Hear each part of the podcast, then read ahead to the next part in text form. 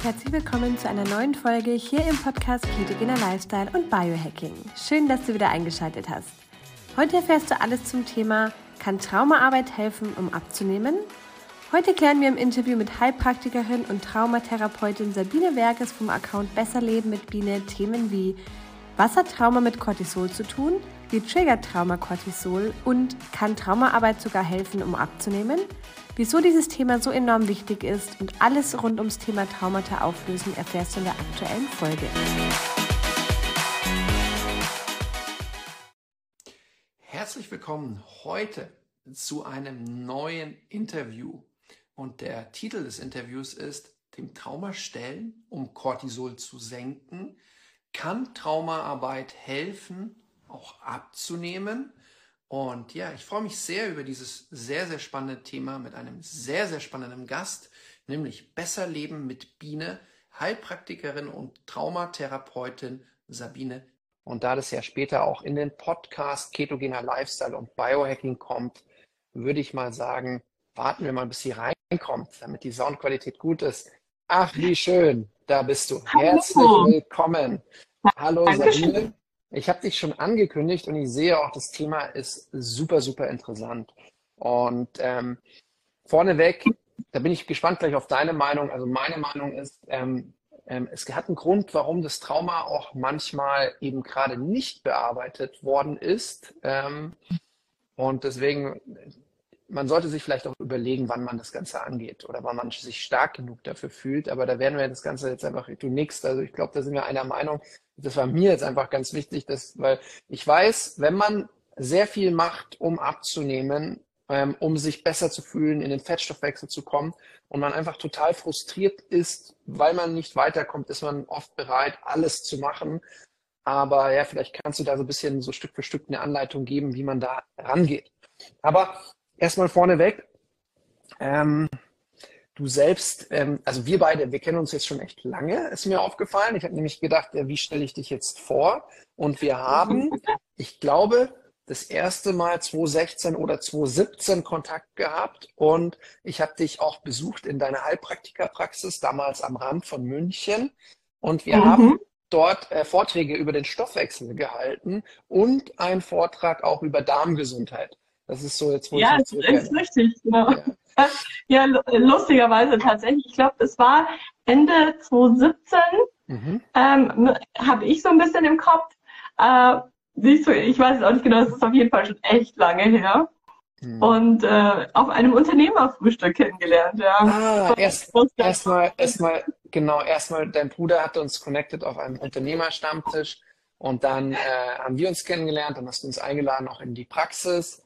Sehr, sehr cool, ja.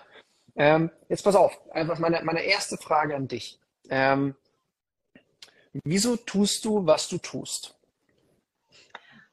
Gute Frage. Ähm, ist ein Prozess gewesen, um äh, gleich vorwegzugreifen, und zwar natürlich mein eigener Prozess.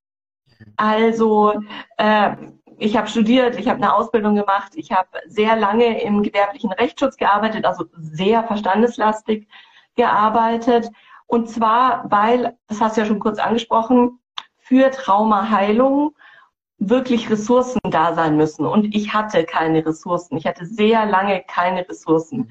Das heißt, alles, was ich gemacht habe, war sehr oberflächliches Arbeiten.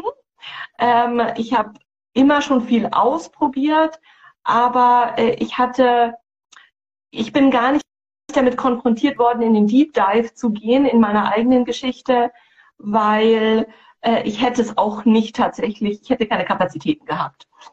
Und ähm, mein großer Turning Point war dann, als kurz vor meinem 30. Geburtstag mein Dad verstarb, zu dem ich eine sehr enge Bindung hatte und ich sehr in, dem, in den Funktionieren-Modus gegangen bin und nicht in den Trau Trauer-Verarbeiten-Modus.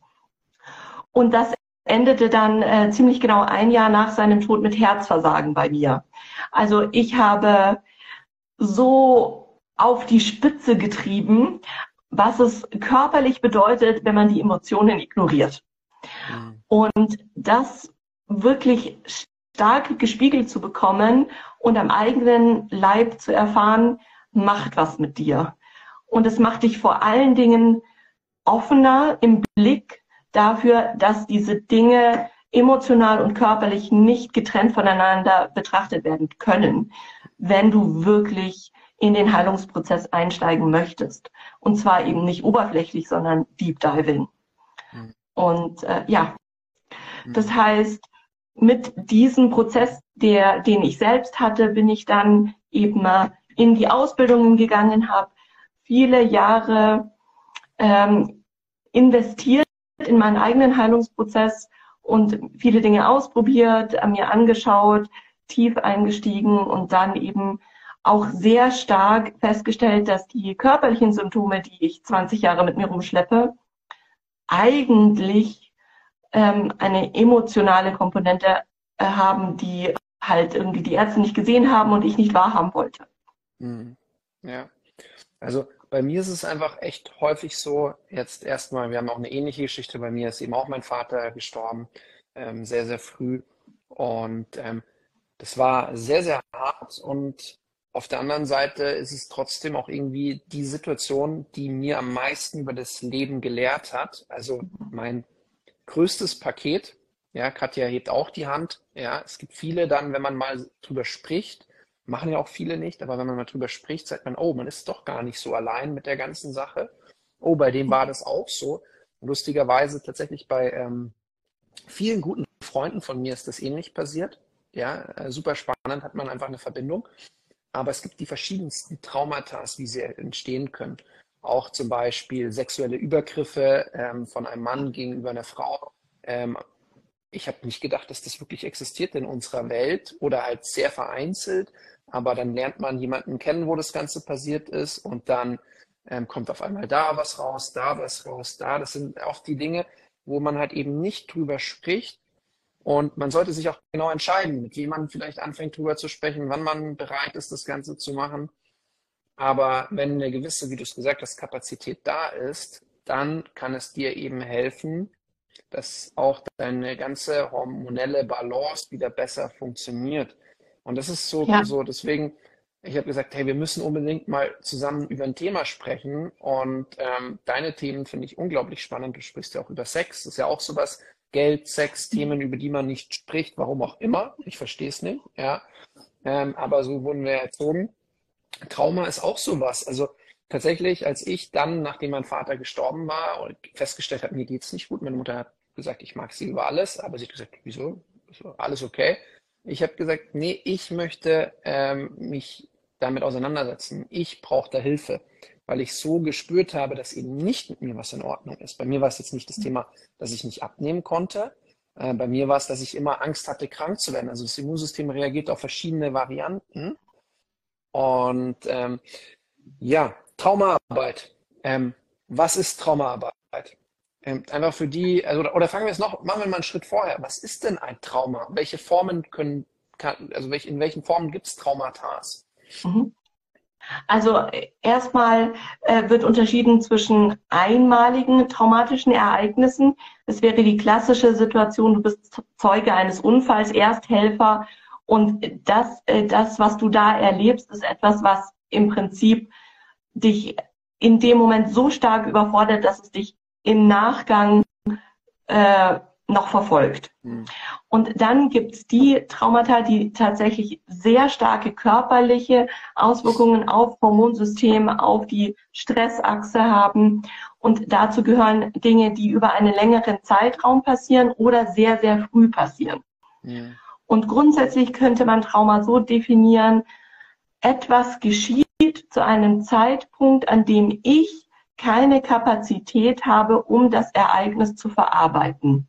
Mhm. Und das ist wichtig zu verstehen, denn es bedeutet, das gleiche Ereignis kann für den einen Menschen gar nichts auslösen und für seinen Nachbarn alles verändern. Weil der eine gerade Kapazitäten dafür hat, weil der gut dasteht, weil der stabil im Leben steht und der andere ist so, das war das letzte Tröpfelchen, das das fast zum Überlaufen bringt. Ja, ja, also da wir jetzt auch krasse Themen angesprochen haben, Ersthelfer, Vergewaltigung, ähm, ähm, Partner gestorben, äh, fühle ich mich jetzt fast schlecht, das als Beispiel zu bringen. Ähm, aber ja, es können die verschiedensten Sachen sein. Ein Einbruch in eine Wohnung. Für mich, wo ich gesagt habe, okay, ich habe gerade auch ein bisschen viel auf der Kappe, war vor drei Tagen, dass mein Facebook-Account gehackt war. Ja, ähm, da habe ich gemerkt, äh, ist echt was, da, da fühlst du dich, weil es auch mein Business damit zusammenhängt, weil du nicht weißt, welche Daten noch alle ähm, geklaut worden sind oder wo, wo der Eintritt geschehen ist. Da fühlst du dich nackig. Und ähm, da war mir auch klar, ähm, da passiert gerade etwas in meinem Körper. Nur wenn du diese Bewusstheit schon hast und sagst, okay, mh, hm, das ist echt, das könnte echt ein Punkt sein, dann kann man natürlich gleich anfangen zu arbeiten oder eben zu sagen, nee, ich beschäftige mich jetzt nicht damit, ich warte erstmal ab.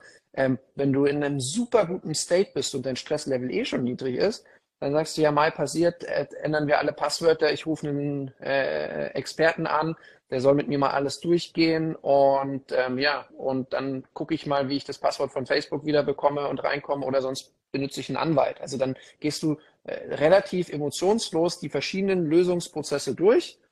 Ähm, dabei wundere ich manche Menschen, die in solchen Situationen so cool sein können, aber tja, so ist es halt. Aber das, ja. also ich finde es super spannend, dass du sagst, hey, in welchem State bist du, ist ein Riesenfaktor. Mhm. Dann einmal oder mehrmals und das Dritte, was du gesagt hast, das ist etwas, wo ich auch vor kurzem mich mit jemandem unterhalten habe, dass tatsächlich das Alter ähm, in, oder die Lebensjahre, in denen es bei dir passiert, eine entscheidende Rolle haben. Also das heißt ja. Kindesalter, Jugendalter und ähm, ich weiß nicht, was bei dir die Zahl ist, die dir, also es ist eine Zahl, ist ja auch immer auch, wie weit bist du entwickelt. Das ist jetzt nicht genau, hey, du nach 18 Jahren bist du volljährig und dann bist du volljährig. Also wir kennen viele, die mit 18 Jahren vielleicht noch, sag ich mal, wart mal noch ein bisschen, ja. Ähm, aber ähm, trotzdem, also mir wurde gesagt, äh, es dauert, bis du einfach eine stabile Persönlichkeit wirst, bis du 21 Jahre alt wirst.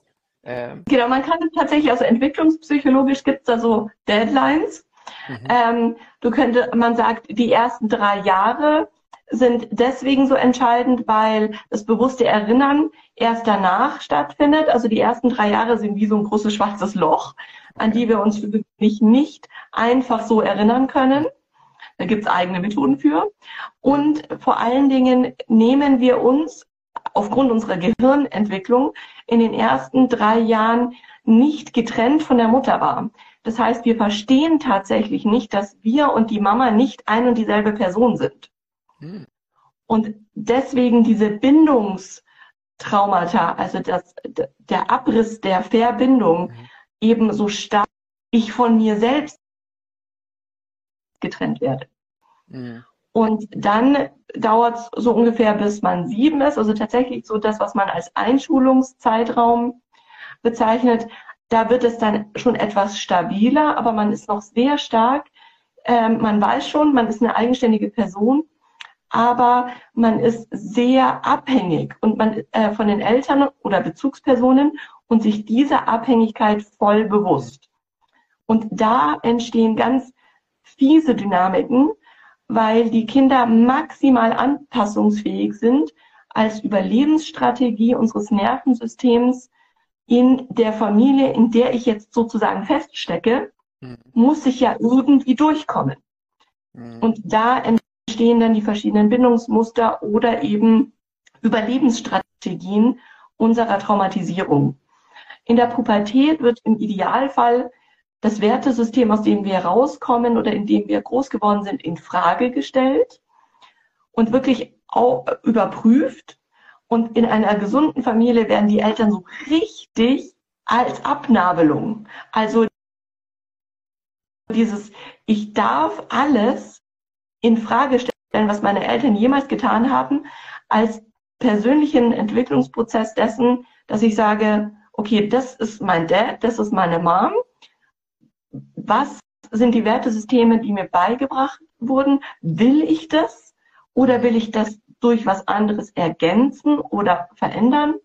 Und dann kommt dieser Prozess, wo man gut sagen könnte, okay, so mit 21 ungefähr bin ich an dem Punkt, wo ich für mich im Idealfall, im gesunden Prozess verstanden habe, wer bin ich, was ist mein Wertesystem, wo sind meine unverhandelbaren Bedürfnisse und Prioritäten im Leben Und mit diesem Standing kann ich rausgehen und im Idealfall jemanden finden, der das auch hinter sich hat und gucken, matcht das und eine eigene Familie oder ein eigenes System gründen.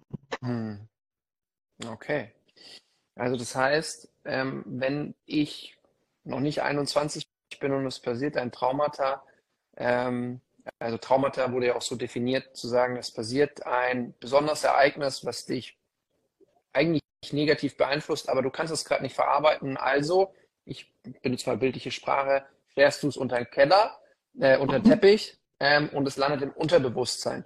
Und in diesem Unterbewusstsein, solange es nicht bearbeitet wird, das ist die Definition von einem Traumata, frisst mhm. es dort in irgendeiner Form Energie mhm. und auf einer biochemischen Ebene erzeugt es mehr oder weniger, ja, das kann man wahrscheinlich nicht ganz genau sagen, Stress. Mal Richtig. bildliche Sprache, Stress. Also deswegen hast du jetzt nicht gleich Cortisol die ganze Zeit im Blut, aber ähm, wenn dann noch, also du, du bist einfach nicht mehr so stressresistent. Ja. Genau, und das entsteht, die, also du bist tatsächlich im Stress, also die, die, und es wird auch tatsächlich Cortisol ausgeschüttet. Die Frage ist eben, wie arg bist du im Stress? Also zeitraummäßig. Das heißt, wenn ich schwerer traumatisiert wurde, also im Sinne von wirklich nachhaltiger in diesem Dauerstress bin, zum Beispiel in der Hab-Acht-Stellung, am Schritt, wenn der Papa nach Hause kommt, zu erkennen, hatte zu viel getrunken, was kommt jetzt gleich? Mhm. Dann bin, ist mein ganzer Körper in dem also physischen Prozess genauso krass angespannt wie jemand, der, keine Ahnung, Achterbahn fährt und, und auch total in dieser. Aufregung drin ist. Und mhm. da geht es ja auch um Konditionierung. Also ich denke da an das mhm. Pavlov-Beispiel, ja. Äh, also so, äh, dass man sagt, okay, man erkennt schon am Schritt, wer kommt. Ähm, das ist ja so, der Hund, der riecht es oder der weiß, das Herrchen kommt, der, der hört es auch irgendwie. Aber normalerweise, also wenn man jetzt nicht irgendwie einen Tick hat oder sowas, ist es ja nicht, dass man jetzt die Menschen an den, an den Schritten erkennt, wie sie zur Tür gehen.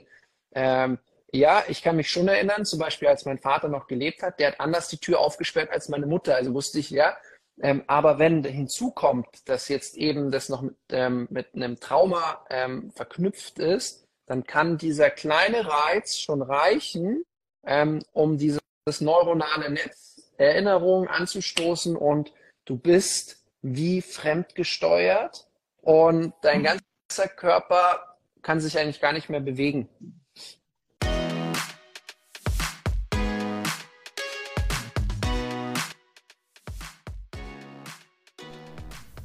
Andreas und Florence sprechen immer wieder von den exogenen Ketonen. Du willst wissen, wie diese funktionieren? Dann schau doch mal auf die Webseite bzw. auf den Link in den Show Notes. Mit exogenen Ketonen kannst du in 50 bis 60 Minuten in der Ketose sein und die meisten Vorteile ohne permanent strikt der ketogenen Ernährung zu folgen genießen. Solltest du an einer guten Quelle interessiert sein und die Betreuung für alle MyKetoCoach-Kunden genießen wollen, melde dich unbedingt wegen deiner Bestellung bei den Coaches. Sie helfen dir gerne weiter.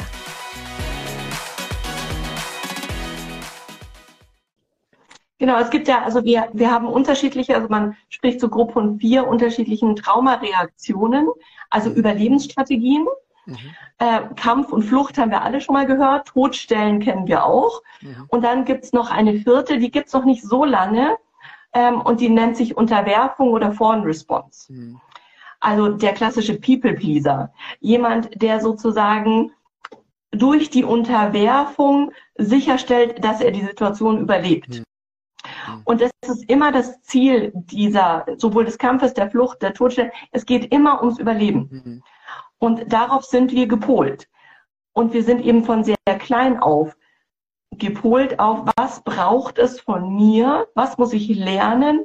Wie muss ich mich verhalten, um zu überleben? Mhm. Und je früher und je öfter ich in diesem Modus bin, okay, was muss ich jetzt machen, um zu überleben, mhm.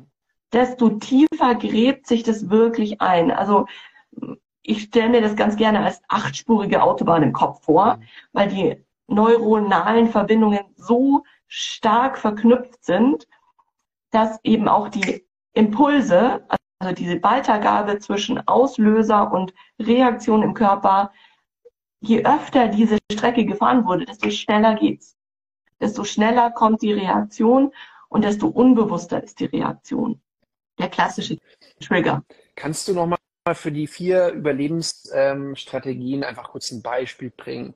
Also Unterwerfung, das letzte, Kampf oder Flucht, ähm, ähm, Totstellen, ja. das war ja das äh, mit, du kannst dich nicht mehr bewegen oder ja. Mhm. Genau. Ähm, also nehmen wir wieder die, dieses Beispiel mit, äh, ich weiß mein Gegenüber oder ich weiß sozusagen, ich bin das Kind, ich habe einen Vater, der was trinkt und ich weiß, wenn er jetzt heimkommt und er hat was getrunken, dann ist es nur eine Frage der Zeit, bis die Situation eskaliert. Und jetzt äh, kann ich mir überlegen, okay, wie, wie gehe ich damit um? Kampf könnte ganz wortwörtlich bedeuten, ne? ich ähm, provoziere in, in den Angriff, damit ich es hinter mir habe. Also um, um das, was sowieso kommt, nicht auch noch ewig rauszuzögern. Mhm. Flucht wäre, ich ähm, gehe der Situation aus dem Weg, also wortwörtlich, verlasse vielleicht die Wohnung und versuche meinem Vater gar nicht erst zu begegnen. Mhm. Und ähm, die Unterwerfung wäre irgendwie versuchen, Papa wieder happy zu machen. Also so Füße küssen und Rücken massieren oder sowas. Hauptsache, vielleicht schaffe ich es, ihn irgendwie dazu zu bringen, gar nicht zu eskalieren. Mhm. Ähm, und Tod Stellen ist ähnlich in dem Fall wie, äh, wie Flucht, nur dass du physisch nicht weg bist, sondern eben versuchst, unsichtbar zu sein. Also nicht laut zu sein, ähm, irgendwie äh, nicht Musik zu hören, also alles zu unterbinden in deinem sozialen Leben, was deinen Vater eventuell dazu bringen könnte, zu eskalieren. Mhm. Also du ignorierst praktisch deine Bedürfnisse schraubst alles zurück, versuchst unsichtbar zu werden. Hm. Okay. Und diese Überlebensstrategien sind ja eigentlich nicht schlecht, sondern sie haben dir geholfen zu überleben.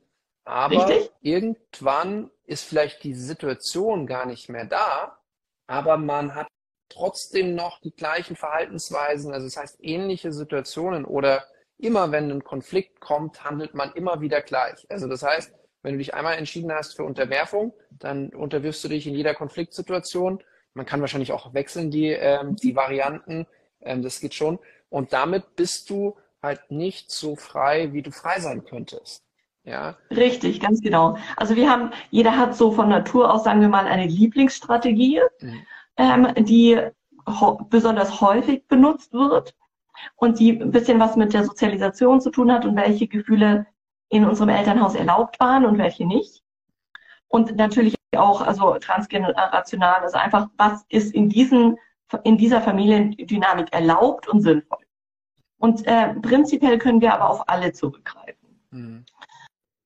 Ähm, wahrscheinlich, wahrscheinlich, nimmt man sogar, wahrscheinlich nimmt man sogar die ähnlichen Strategien, wie es die Eltern machen in mhm. Konfliktsituationen.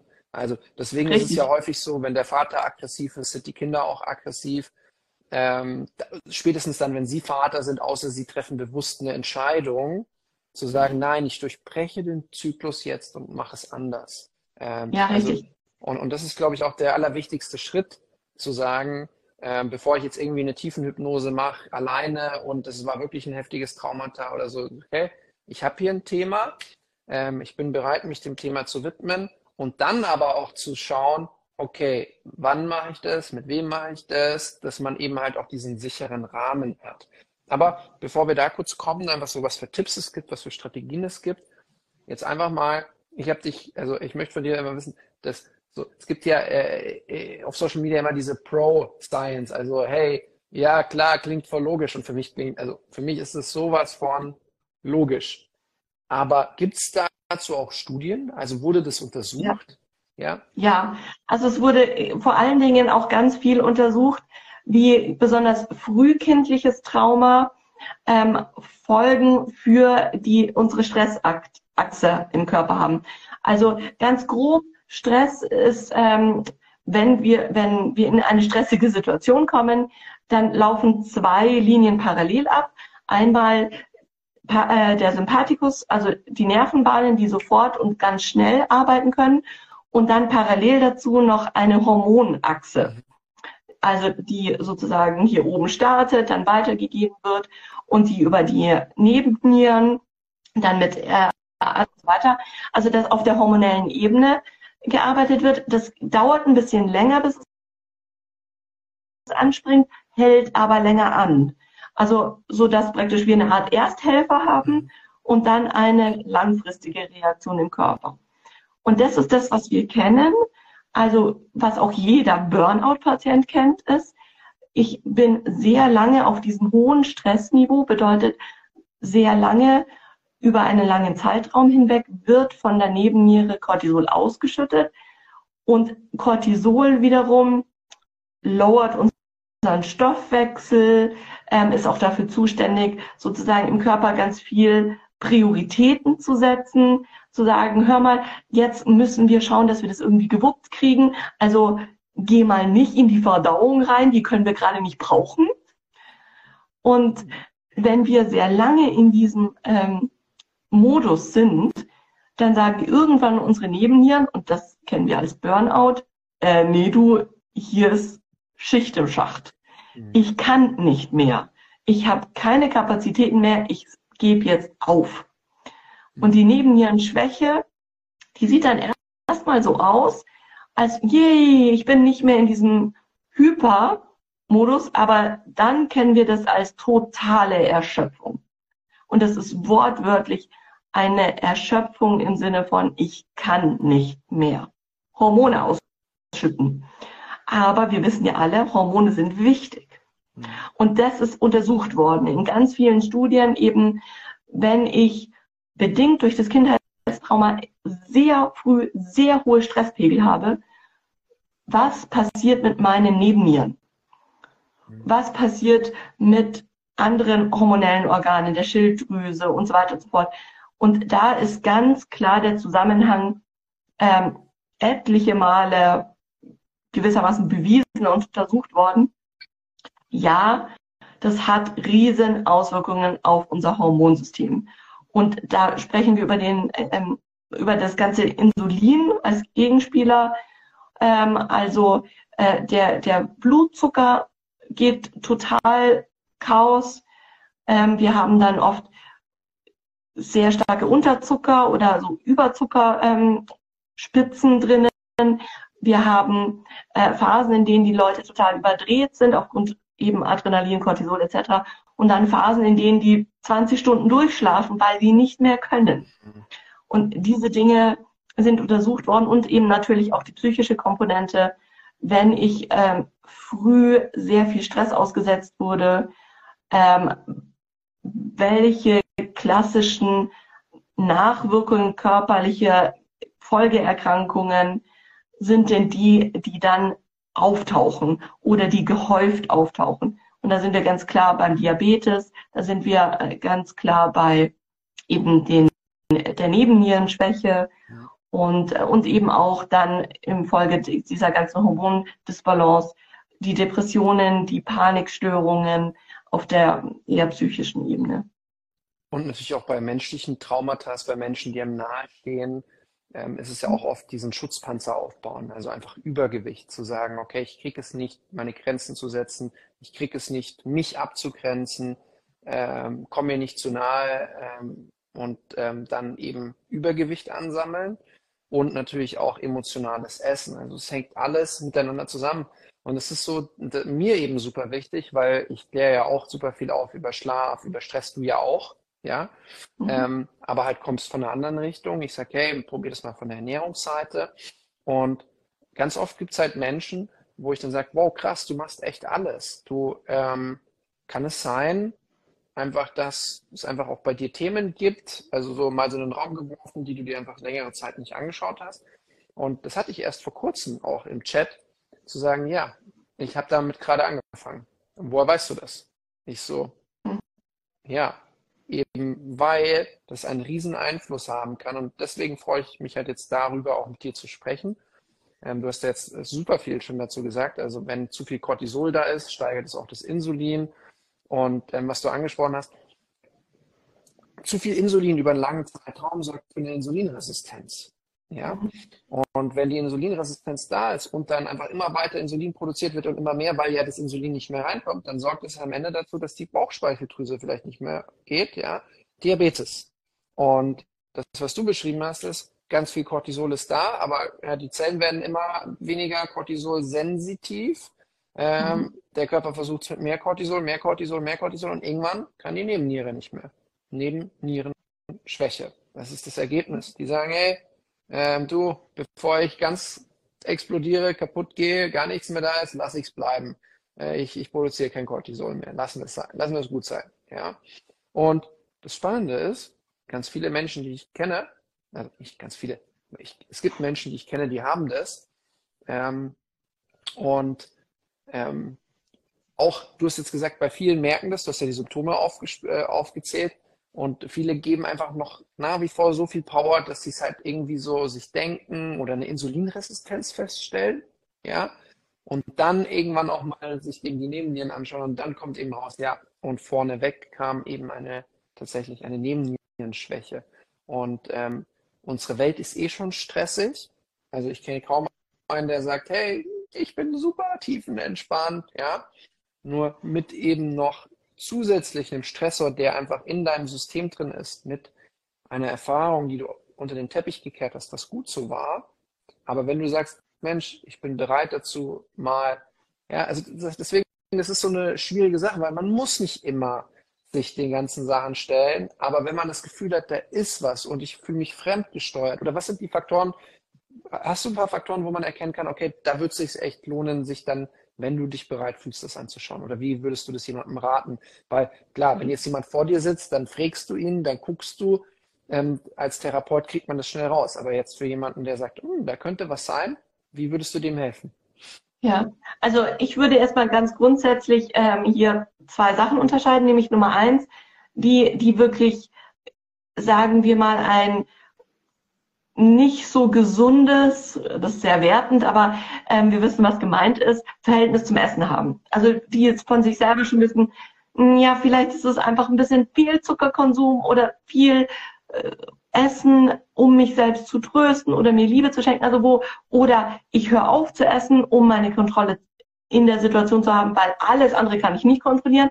Also wo einfach klar ist, okay, hier passt schon was nicht mit meinem Essverhalten. Punkt.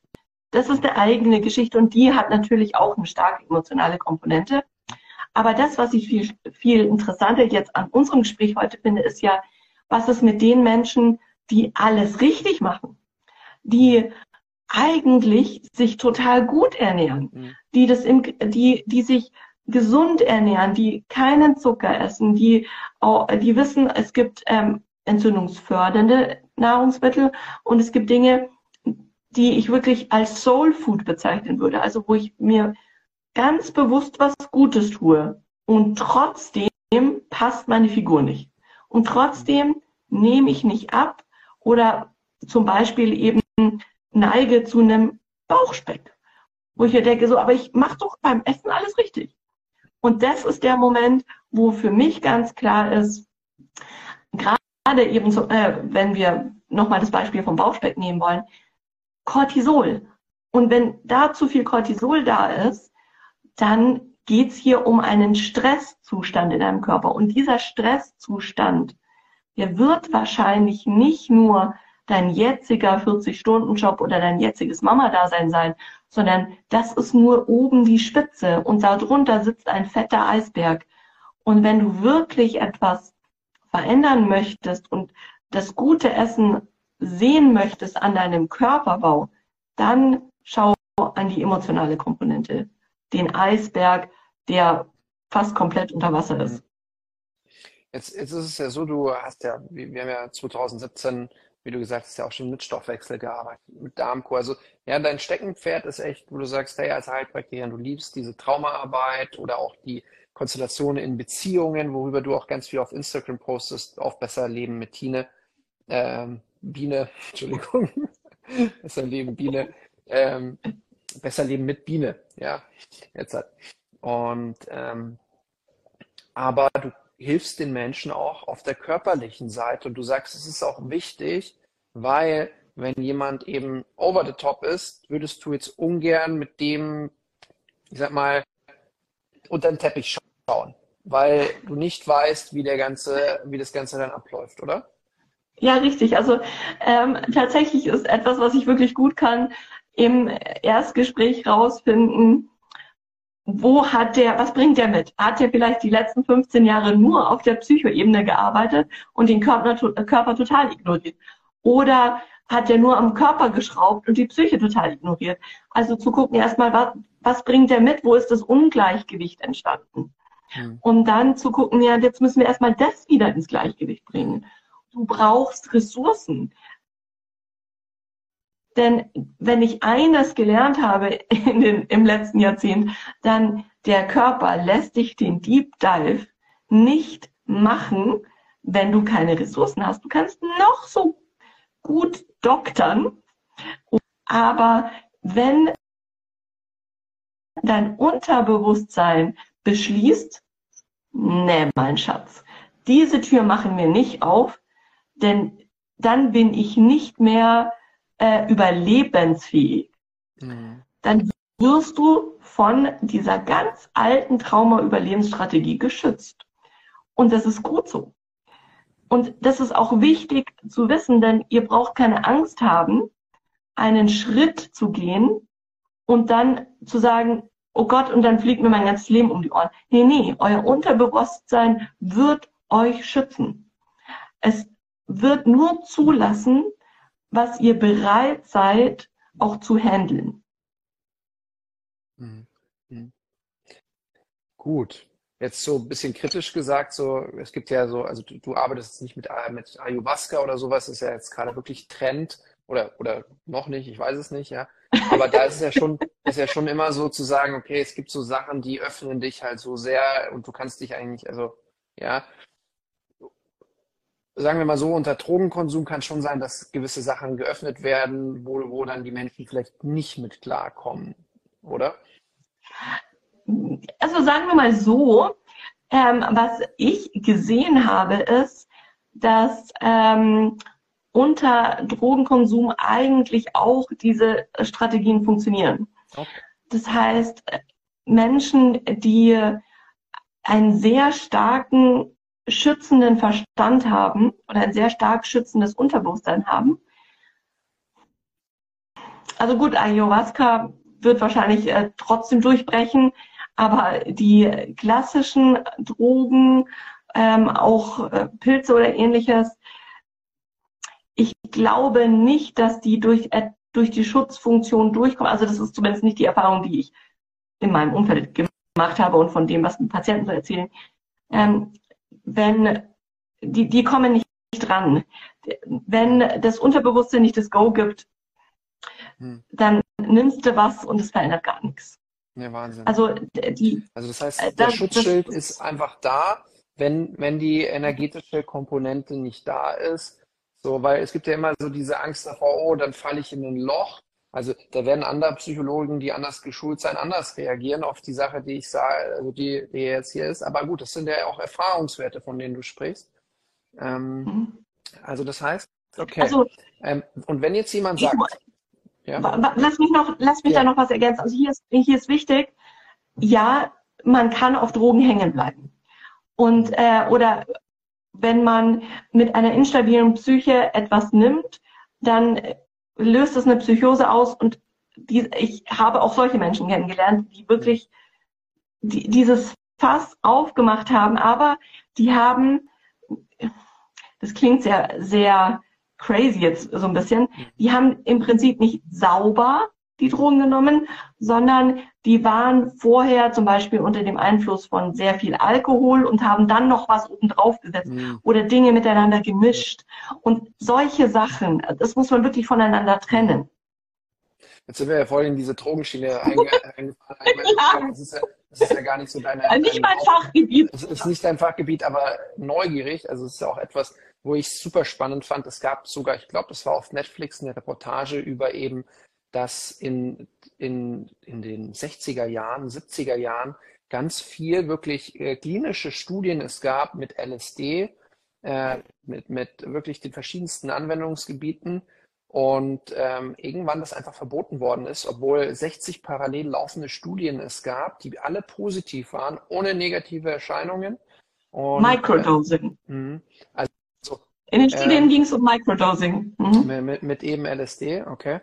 Und äh, das Verrückte ist, so, die haben in dem Film gesagt, okay, äh, man musste das abstellen, damit die Leute noch bereit sind, zum Vietnamkrieg zu gehen, weil alle sich besser fühlen und keine Lust mehr haben auf irgendeinen Blödsinn. Ich weiß nicht, ob das jetzt stimmt, das ist vielleicht so ein bisschen. Aber ähm, super spannend und jetzt gerade wird es eben wieder aufgenommen.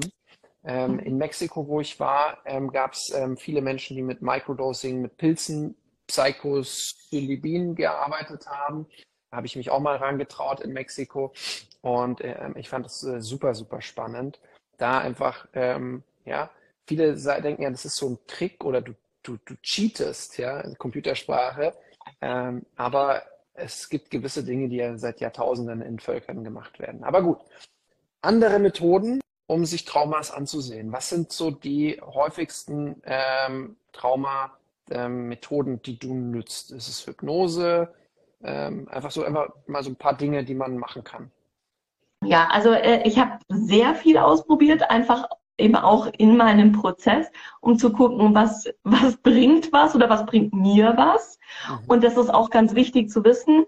Ähm, Nummer eins, ganz wichtiges Learning, das, was für mich funktioniert, heißt nicht automatisch, dass es für dich funktioniert.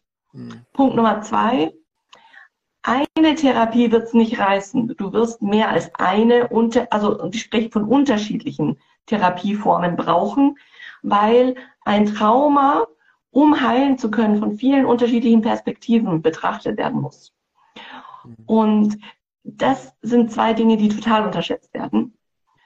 Ähm, für mich ist, womit ich besonders gerne arbeite, die Psychokinesiologie, also eine spezielle Form des Muskeltests, die aber das Wissen von Epigenetik und transgenerationalen Traumata nutzt und auch die, wie unser Nervensystem funktioniert als Wissen nutzt, um in Dinge auf, auf Wissen zuzugreifen, also ähnlich wie auch die Hypnose, aber andere Herangehensweise, mhm. die noch da ist, wir nur keinen nur keinen Schlüssel für die Tür haben. Mhm. Und es gibt eben Möglichkeiten, an dieses Wissen ranzukommen.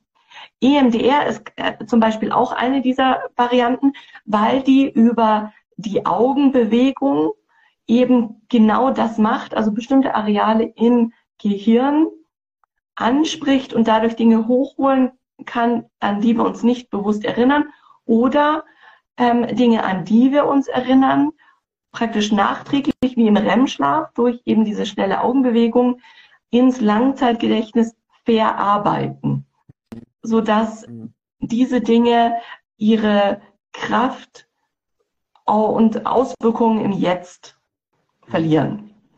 Ähm, ich liebe das Familienaufstellen oder überhaupt systemisches Aufstellen, weil ich ähm, es auch bei mir wieder und bei äh, Patienten als extrem machtvolles Werkzeug für die Arbeit mit dem Unterbewussten über Generationen hinweg im Körper abgespeicherte Traumata benutzt werden kann. Und äh, aber das ist auch sowas, wo ich wirklich, das empfehle ich nicht so gerne, weil es so viele, sorry, Idioten da draußen gibt, die dieses wirklich mächtige Werkzeug nicht gut benutzen.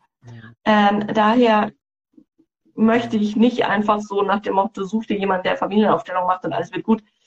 Leider funktioniert so nicht. Mhm. Ähm, da kann man jetzt zum Beispiel bei EMDR nicht so viel falsch machen im mhm. Vergleich. Ich arbeite noch speziell mit Trauma. Ganz, ganz kurz, Entschuldigung, ich will dich nicht unterbrechen, aber ähm, für mich ist es jetzt so, die ganzen Begriffe, sage ich so, ja klar, kenne ich, habe ich schon gemacht, ja, mehrmals gemacht, ja, ja, ja. Ähm, aber so dieses, äh, vielleicht nochmal so, so eine Zusammenfassung. Ähm, du bringst ja noch eine andere Methode, deswegen sorry, jetzt war ein bisschen früh, aber das allererste, was du gesagt hast, war Psychokinesiologie, oder? Mhm. Ja. Ja, können wir, können wir das einfach mal erklären? Also ich, das Kinesiologie verwendet man ja auch, tut mir dieses Lebensmittel gut oder nicht? Aber so andersrum könnte man halt, auch wenn man sagt, okay, Sabine, ich komme zu dir, ich habe ein Thema, ich fühle mich immer so gestresst, aber ich weiß nicht, was es ist, ja, und du dann so, ähm, dann könntest du ja anfangen zu fragen und ähm, das ist so, du machst dann quasi einen Muskeltest, hebst den Arm, drückst drauf als Beispiel, es gibt verschiedene Sachen, ja, drückst mhm. drauf und, ähm, und ähm, wenn, wenn es mich nicht aus der Balance bringt, ja, dann ist es so, du drückst drauf und ich kann dagegen halten. Ja? Und wenn es ein mhm. Bereich ist, als Beispiel, wo ich überhaupt keine Power mehr über ich habe, wo ich unsicher bin und ich weiß es vom Kopf nicht, aber meine, also meine ganze Evolution, meine Vergangenheit, die weiß es. Du sagst was, ähm, drückst drauf und zack, der Arm bricht weg, dann durchbricht es quasi meine Power im System. Habe ich das ja, so? Also, ja, kann man das so sagen? Genau. Also der Muskeltest benutzt im Prinzip über Ja-Nein, Frage und Antworten ähm, die Antwort des Parasympathikus oder Sympathikus. Und dann muss man natürlich auch ein bisschen Menschenverstand benutzen, dass wenn ich jetzt da äh, ein, Gift drauflegen würde, dann heißt es nicht, yay, ich entspanne, sondern tatsächlich, der dann loslassen würde, wäre ein, oh mein Gott. Äh, also da darf man noch sozusagen sein Hirn benutzen. Aber im Großen und Ganzen ist die Besonderheit eben, dass wir wirklich von einem Körpergedächtnis mittlerweile sprechen und wissen, dass eben unser, unsere Zellen nicht vergessen, auch wenn wir uns nicht bewusst erinnern können. Und daher auch es so wichtig ist, körperlich zu arbeiten. Also Breathwork ist jetzt auch etwas, was eben hilft, diese, diese Energie, die im Körper gespeichert ist, loszulassen. Und ähm, für mich war immer entscheidend, Dinge auf der Verstandesebene zu verstehen. Also eben zu sagen, okay, das gibt Sinn und das erklärt mir, wieso Dinge so sind, wie sie sind oder ich mich so verhalte, wie ich mich eben verhalte. Und dann gibt's die tiefere Ebene, die wirklich dieses Wissen in den Körper bringt um die dort gespeicherten Traumata oder Energien loszulassen. Und es braucht beides. Es braucht eben das Verstehen und das Fühlen und dass der Körper es loslässt. Also ich bin auch jemand, ähm, der es gerne mag, zu verstehen, was da eigentlich abgeht, habe aber auch die Erfahrung gemacht, dass es manchmal funktioniert, dass ich es gar nicht verstehen muss, sondern einfach, ähm, da ist einfach irgendeine alte Kacke, sage ich mal so, die mich immer noch beeinflusst, obwohl ich sie eigentlich gar nicht mehr brauche und ähm, gar nicht unbedingt genau derselbe Reiz erzeugt dasselbe Ergebnis, nämlich ich fühle mich gestresst, ich weiß gar nicht, was los ist mit mir, ähm, ich bin nicht in meiner Power, ähm, sondern irgendwas, was nur irgendwie ähnlich ist, aber das triggert das gleiche Muster. Ja, das heißt, es drückt da, in Beziehungen ist ja super häufig, dass was passiert. Das heißt, äh, da, die hat nur gezuckt und schon ich so, wow, was hast denn du da gemacht, hey? Ja, mit der Gabel in die Pfanne. Ha! Äh, du schätzt mich nicht wert genug, ja, oder wie auch immer. Also das heißt, da läuft dann richtig was ab. Das ist, ja, und man kann halt Reiz und Reaktion voneinander trennen, ja. Also nur weil jemand mit der Gabel in der Pfanne ist, heißt es nicht, äh, die Person liebt dich ähm, nicht oder sowas. Oder er will dir jetzt zeigen, wer der Boss ist, sondern sie hat einfach nicht gelernt, ja, zu sagen, Pfannen kann man auch häufiger verwenden als nur zweimal, wenn man eben so ein neues Teil benutzt. Ja, und dann, ich weiß nicht, ob das Beispiel jetzt gut war, aber ähm, das habe ich mir gerade ausgedacht. Ja. Ähm, nee, es ist richtig. Also wir haben, wir haben oft so Banalitäten, die ja. uns total irrational reagieren lassen. Mhm. Und dann muss man, also wenn man möchte natürlich, man muss gar nichts, aber wenn man möchte, kann man sich anschauen, okay, wo kommt denn das her? Was ist denn da jetzt tatsächlich das unerfüllte Bedürfnis im Background? Ja. Und woran erinnert mich das vielleicht aus meiner Kindheit? Wer hat sich so gegenüber mir verhalten, das so mit mir geredet? Wer hat, also, oder ist es wirklich eben das Geräusch, das jetzt in, durch dieses Schaben in der, äh, in der Pfanne ausgelöst wird und eigentlich mich an ein ganz anderes äh, Szenario mit dem gleichen Geräusch erinnert. Mhm. Also das kann ja sehr komplex sein. Aber was äh, immer wieder spannend ist, ist, wie winzig der auslösende Reiz sein kann und wir uns dann selber dabei erwischen, so, okay, äh, welches Monster ist jetzt da gerade freigelassen worden? Hm, hm, hm. Okay, jetzt haben wir ein paar Punkte nochmal mehr ausgeführt, weil ich einfach, ich so dachte, okay, vielleicht weiß es nicht jeder. Ähm, das ist ja immer ganz spannend. Ähm, Menschen, die sich schon damit beschäftigen, die sagen, oh, Familienaufstellung, super, EDMR, oh ja, ich habe das erlebt, super. Klar gibt es auch Leute, die sagen, ja, ich habe das gemacht, bei mir hat das jetzt nicht so viel gebracht, aber hast ja gesagt, es gibt verschiedene Methoden, die für verschiedene Menschen halt mehr bringen oder die man halt lieber mag auch. Äh, manchmal ist auch eine Methode besser, die man gar nicht so mag, weil man irgendwie nochmal anders hinkommt. Das ist schwer zu sagen. Jetzt wolltest du noch was Letztes aufzählen, noch eine Sache, die du gerne benutzt als Methode? Ja, also ich benutze tatsächlich auch noch gerne ähm, die traumazentrierte Homöopathie. Also das ist ein spezieller Teilbereich der Homöopathie, mhm. weil wir da auch an Bereiche gehen können, die normal nicht zugänglich sind. Es gibt super viele Methoden. Ich habe auch Beiträge bei mir, wo ich, ich glaube, 30 Methoden aufliste. Es gibt wirklich, wirklich viel. Und ich habe echt viel ausprobiert. Also, falls irgendwer äh, da irgendwie meine Frage hat, kann das gerne probieren. Ob es zufällig eins von den Dingen was ich gemacht habe. Die Chancen sind relativ gut. Mhm. Ähm, spannend. Ähm, ja. Also, ich habe auch schon mal so äh, Globuli bekommen und ich weiß auch, die, die, die Wissenschaft hinter Homöopathie, ähm, es ist halt, äh, es ist, glaube ich, halt für viele Menschen schwer greifbar, wenn du halt so ein paar Kügelchen nimmst und dann zack, wird es. Aber ja, wenn du dann merkst, hm, irgendwie fühle ich mich ein bisschen besser, Mai, ja. Jetzt, also es, es gibt ja die harte Wissenschaft dahinter, aber letztendlich. Dilemma schon, bei, ja? Das Dilemma bei der Homöopathie ist, dass die Wissenschaft natürlich nach dem Stoff sucht. Ja. Und die Homöopathie aber Stofflichkeit arbeitet, sondern als Grundgedanken Information hat. Deswegen nennen die Homöopathen das auch eher Informationsmedizin. Mhm.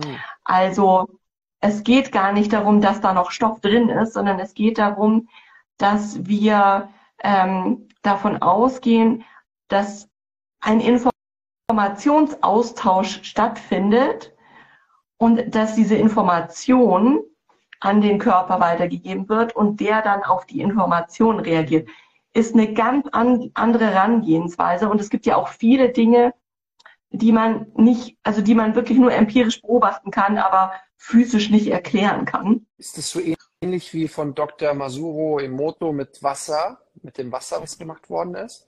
Okay, ja, das ist ja. nämlich etwas, wo ich am Anfang gesagt habe, ich, ich glaube es nicht, ich kann mir nicht vorstellen, ja.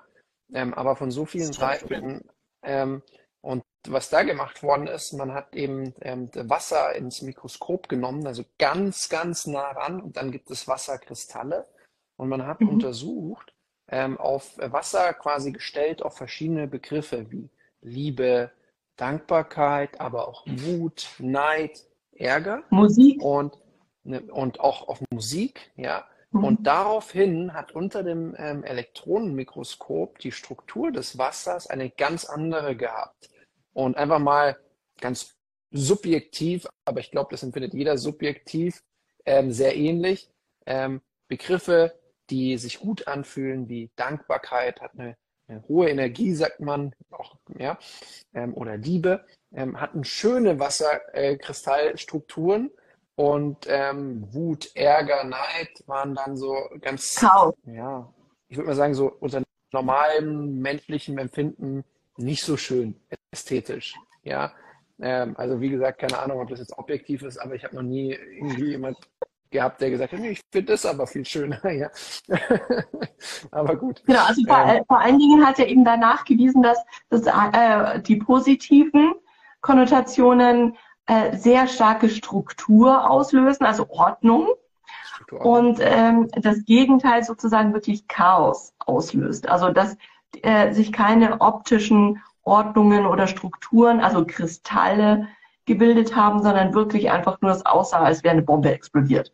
Mhm. Und das fand ich super spannend. Wir haben uns ähm, in der Ausbildung auch mit diesen äh, Phänomenen auseinandergesetzt und wir haben was ganz Cooles gemacht, so eine kleine Anekdote. Wir haben uns einen Tropfen Blut aus der Fingerkuppe entnommen und das Gleiche mit unserem Blut gemacht. Hm. wow. hochspannend, weil es genau, weil genau das Gleiche mit den Blutstropfen passiert, also mit uns passiert, je nachdem, mit welchem Menschen oder mit welcher Umgebung wir konfrontiert sind. Also mir, ich glaube da ja total dran, ja, aber ich glaube für viele ist es jetzt echt schon ein krasser Tobak, ja. Ähm, das, also und was ja heftig ist, der Mensch, aus wie viel Prozent bestehen wir Wasser? Ja, schwankt ein bisschen, je nach Muskelmasse, je mehr Muskeln, desto mehr Wasser, aber unser große, größter Bestandteil unseres Körpers von allen Molekülen ist Wasser. Und ja, auch Blut ist Wasser. Also alles ist eigentlich irgendwie Wasser. Das heißt, wir reagieren natürlich auf Gedanken, wir reagieren auch auf natürlich Dinge, die unter den Teppich gekehrt sind. Das hatten wir jetzt. Ähm, man kann das dann wiederum sehen, dass eben zu viel Cortisol da ist, zu viel Cortisol, wieder mehr Insulin. Ähm, allgemein Cortisol macht es dir schwerer abzunehmen. Und was mir einfach wichtig war, ist, eins mal den Raum zu öffnen für alle, die sagen, irgendwie, ich mache alles richtig, aber ich komme nicht vorwärts, zu sagen, hm, vielleicht mal schauen. Und es muss ja nicht immer gleich tief, tief, tief, tief, tief, tief, tief sein, sondern es kann ja einfach mal sein zu sagen, hm, eigentlich macht mir die Arbeit Spaß, aber ich bin immer gestresst, was kann ich tun? Ja, richtig. So, so mal so ganz simpel angefangen, was kann ich tun? Und ähm, ich finde es, ich, ich feiere es einfach, dass es so viele ähm, ja, Menschen in meinem Leben gibt, in meinem Umfeld gibt, die dabei auch helfen, weil als mir es richtig kacke ging, habe ich es probiert, auch erstmal so auf dieser körperlichen Ebene. Aber mein Durchbruch war das Buch von Louise L. Hay. Gesundheit für Körper, Geist und Seele, Krankheit als Symbol.